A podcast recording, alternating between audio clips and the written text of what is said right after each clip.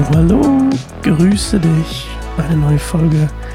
Und jetzt sage ich es: ein neues Glück, eine neue Folge, neues Glück. Bibelstunde Gold im Mund. Dein Bibelpodcast hoffentlich, das ist deiner, dein ähm, Deep Dive in die Bibel.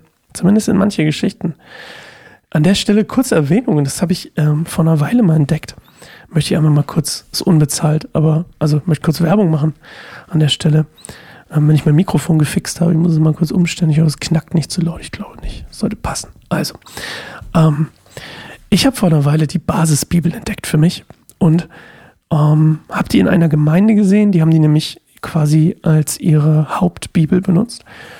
Und alle Leute, die da waren, so wurden auch angeleitet, diese Bibelübersetzung ähm, quasi sich zu holen. Und auch die ganzen Texte wurden dann immer zitiert. Und ich habe gemeint, oh, das klingt voll schön. Meine, meine eigentliche Lieblingsbibel für, für mich persönlich so zum Lesen, rein zum Lesen, ist ja Neues Leben. Und das ist ja auch die, die wir hier lesen. Ich mag die immer, die ist sehr, ich finde, die hat einen guten Mix aus Einfachheit zu lesen, Formulierungen und so, und gleichzeitig trotzdem noch irgendwie eine, diese Spur von Mystik, My, Mystik, ist das ein Wort? Von Mystik und von diesem lutherischen, ähm, poetischen, äh, ja, oder wie auch immer man es nennen will. Poetisch vielleicht ein bisschen übertrieben, aber Neues Leben mag ich sehr. Aber Basisbibel gefällt mir sehr gut. Und wir haben ja mit dem Mitteldeutschen Bibelwerk, also wir, kein einsamer Baum, die Organisation, für die ich arbeite, wir haben ja eine Partnerschaft mit dem Mitteldeutschen Bibelwerk, mit der Stiftung Bibellesen, dass wir ähm, neue Bibeln immer bekommen, die wir ähm, recht großzügig und ohne, ohne Hindernisse einfach verschenken dürfen. Das ist voller Segen. Und wir haben gestern ähm, neue Bibeln bekommen, unter anderem auch die Basisbibel diesmal, sonst hatten wir oft NGÜs, Neues Lebens vom SCM, da kommen wir leider gerade nicht ran, aber ähm, die Basisbibel und ich habe eine tolle Version gefunden, die ich mal ganz kurz erzählen möchte. Das ist nämlich die Auslese. Das sind 40 ausgewählte biblische Texte aus dem Alten und Neuen Testament und ich glaube, das ist einfach ein toller Einstieg, gerade für Leute, die neu im Glauben sind oder ich begegne auch oft Leuten, denen ähm, in, in meinen ehrenamtlichen Diensten sozusagen begegne ich oft Menschen, die wirklich einfach nur keine Ahnung haben von Gott, von Jesus. Und da habe ich, hoffe ich, ähm, dass dieser Auslese einfach ein schöner Start dafür ist. Und auf der anderen Seite haben wir auch noch die Basisbibel Lukas Evangelium bekommen. Und diese beiden Basisbibeln haben beide auch an der Seite so schöne Notizen. Also kann ich euch nur sehr empfehlen, auch das Lukas Evangelium. Ähm, cool zum, zum Verschenken für jemanden, der vielleicht noch nicht so richtig mit Gott unterwegs ist, weil es einfach nicht gleich überfordert. Vor allem die, die Lukas, das Lukas-Evangelium einfach ähm, in einer schönen Übersetzung. So, das, das dazu. Psalm 13. Ähm, mir ist heute schon wieder noch beten. Ich hoffe, es ist okay. Ich würde einfach ein paar Worte sprechen für uns ähm, ins Gebet, ein bisschen in die Stille kommen. Hier kann schon mal die Musik kommen. Und dann ähm, kleinen Moment der Stille. Fühle dich immer frei zu pausieren in der, in der Stille, um länger Zeit vor Gott zu verbringen, noch ein bisschen Lobpreis zu machen zwischendurch oder was auch immer und dann in den Psalm 13 einzusteigen. Okay. Jesus, danke, dass du auch heute wieder mit uns unterwegs bist. Danke, dass du auch wieder heute ganz nah erfahrbar bist durch, durch Gottes Wort, durch die Bibel, dass wir eintauchen können in, in diese Geschichten, die uns ja vor mehreren tausend Jahren überliefert wurden, die gesammelt wurden für uns. Was für ein Schatz. Ähm, ich denke manchmal einfach, wie krass ist das, dass wir einfach so ein Buch haben, in dem wir lesen können, was, was alles mit, mit, mit Menschen passiert ist, die mit dir unterwegs waren. Und was für ein Privileg das ist, dass wir das einfach haben dürfen, Jesus. Und ich bete, dass du uns durch dein Wort einfach berührst, inspirierst, segnest für den restlichen Tag, für die restliche Woche.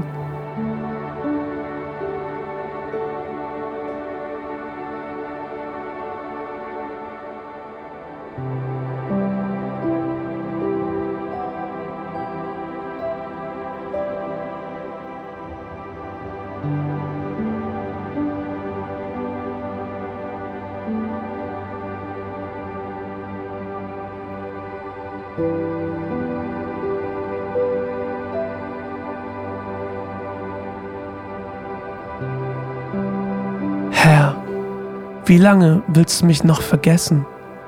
Wie lange willst du dich noch von mir abwenden? Wie lange soll meine Seele noch sorgen und mein Herz täglich aufs neue trauern? Wie lange wird mein Feind noch die Oberhand behalten? Wende dich mir zu und erhöre mich, Herr, mein Gott. Mach es wieder hell vor meinen Augen, damit ich nicht sterbe. Lass nicht zu, dass meine Feinde triumphieren und sagen, wir haben ihn besiegt. Lass nicht zu, dass sie jubeln, weil ich unterliege. Ich vertraue auf deine Gnade. Ich freue mich, dass du mich erretten wirst. Ich will dem Herrn ein Loblied singen, weil er so gut zu mir war. Ja, Psalm 13. Ähm, eine Sache, die vom Inhalt gleich auffällt, ist, David ist am Boden. Er fühlt sich von Gott ja, verlassen. Und das ist auch mal eine neue, spannende Perspektive. Er fühlt sich von Gott vergessen. Ab, Gott hat sich ihm abgewandt. Das heißt nicht, dass er ihm nicht vertraut übrigens. Ich vertraue auf deine Gnade, sagt er spät, ein paar Verse später. Aber trotzdem. Und das ist ja nochmal das Schöne an diesem ganzen Psalm. Diese unglaubliche Empfindsamkeit von, von den Autoren. Also dieses wirklich kein Blatt vor den Mund nehmen, einfach mal sagen und schreiben, was man empfindet. Und das finde ich zumindest in der Bibel echt selten so krass wie in dem Psalm. Und klar, es gibt es gibt auch noch andere Bibelstellen und andere Bibelgeschichten, wo das, wo das ähm, ausführlich beschrieben wird. Hiob zum Beispiel. Aber in diesem Psalm ist es nochmal, finde ich, auf eine, auf eine andere Art und Weise. Und ähm, David kämpft hier förmlich innerlich mit sich selbst. Also auf der einen Seite, wie gesagt, vertraut er Gott und auf der anderen Seite fühlt er sich verlassen. Und ähm, er, ich mag diesen einen Satz, mach es wieder hell vor meinen Augen, damit ich nicht sterbe. Das ist ein Satz, den, den finde ich jetzt nicht gleich so zu greifen. Hell vor meinen Augen, das ist vielleicht noch, ähm, vielleicht noch nachvollziehbar. Also hell vor meinen Augen heißt natürlich nicht, dass er schläft und jetzt soll die Augen wieder aufmachen, sondern das heißt, ähm, er, möchte von, er möchte Offenbarung von Gott, warum es ihm so geht, wie es ihm geht. Er möchte Offenbarung von Gott, warum er sich verlassen fühlt. Und er, die Alternative sieht er darin, wenn Gott ihm nicht offenbart, was hier los ist, dann wird er sterben. Das ist basically, was hier steht. Also er möchte eigentlich eine göttliche Weisheit, eine göttliche Offenbarung haben darüber, warum es so ist. Und ähm, dann in Vers quasi 6, im zweiten Teil von Vers 6, oder eigentlich schon von Anfang an von Vers 6, gibt es diesen, gibt's diesen Switch. Ich vertraue auf deine Gnade und dann ich freue mich, dass du mich retten wirst. Dann ist wieder die Zuversicht da. Aber es ist doch wieder ein krasser Kontrast zwischen diesen beiden Sachen. Und ich finde, in dem hier ist es nochmal richtig deutlich sozusagen, okay, nie, David ist wirklich am Boden zerstört. Und meine Frage an dich heute, und du kannst es dir vielleicht schon denken, ist, wenn du am Boden zerstört bist, niedergeschlagen bist, bringst du das vor Gott. Wie geht's dir? Wie geht's dir mit diesem innerlichen Kampf? Weil wir kennen das bestimmt alle, dass wir mal nicht nur einen schlechten Tag haben, das auch, aber dass wir auch einfach mal eine schlechte Woche, einen schlechten Monat haben. Mein Januar dieses Jahr war ganz grausam. Ähm, ich habe das ganz oft, dass ich, Jan dass ich vergesse, mir im Dezember meinen Januar zu planen. Und Januar fühlt sich ganz komisch immer so ein Depri-Monat für mich persönlich. So ein, es gibt ja diesen Januar-Blues. Und Depri ist vielleicht ein bisschen, ein bisschen falsches Wort. Ähm, aber so ein Januar-Blues. Und wobei es gibt so eine Winterdepression, ne? also vielleicht doch gar nicht so falsch. Auf jeden Fall, wenn ich mir den Dezember, wenn ich mir im Dezember guten Plan setze für den Januar, gut vorbereite, merke ich die Früchte davon im Januar ganz oft, dass ich eben nicht so eine Niedergeschlagenheit habe oder so eine Lustlosigkeit oder was auch immer es ist, dass mein Januar-Blues ausbleibt. Und ähm, dieses Jahr habe ich das nicht so gut gemacht. Dieses Jahr habe ich das vergessen und dann hat es mich direkt eingeholt und habe mich dann erst im Februar wieder rausgekämpft. Aber ja, wo sind so die Momente? Wie, wie gehst du damit um, wenn du niedergeschlagen bist?